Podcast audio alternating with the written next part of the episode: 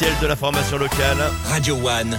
C'est avec Louis Crépeau. Bonjour Louis. Bonjour Eric, bonjour à tous. Quel avenir pour les ports français? C'est la grande question en discussion à partir d'aujourd'hui à 7 et les 13e assises du port du futur se tiennent pendant trois jours autour de 250 intervenants du secteur. Les évolutions comme l'éolien flottant seront au cœur des discussions.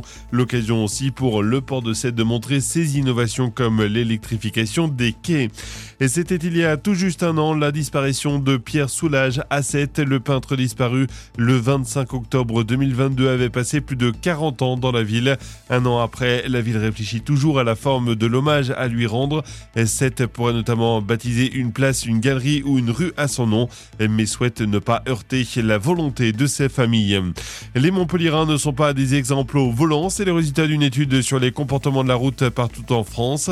À Montpellier, 35 écarts au code de la route sont relevés toutes les heures. Les plus nombreux concernent les feux rouges que les piétons et vélos sont plus de la moitié à ne pas respecter. Dans le reste de l'actu, deuxième jour au Proche-Orient pour Emmanuel Macron. Le chef de l'État est aujourd'hui en Jordanie pour parler du conflit entre Israël et le Hamas avec le roi jordanien Abdallah II. Après une visite hier en Israël, le président de la République s'est également entretenu avec le président de l'autorité palestinienne Mahmoud Abbas.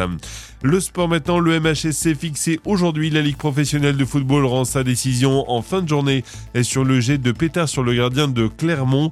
Un incident survenu en Ligue 1 au début du mois à Lamosson alors que les Montpellierins menaient 4-2.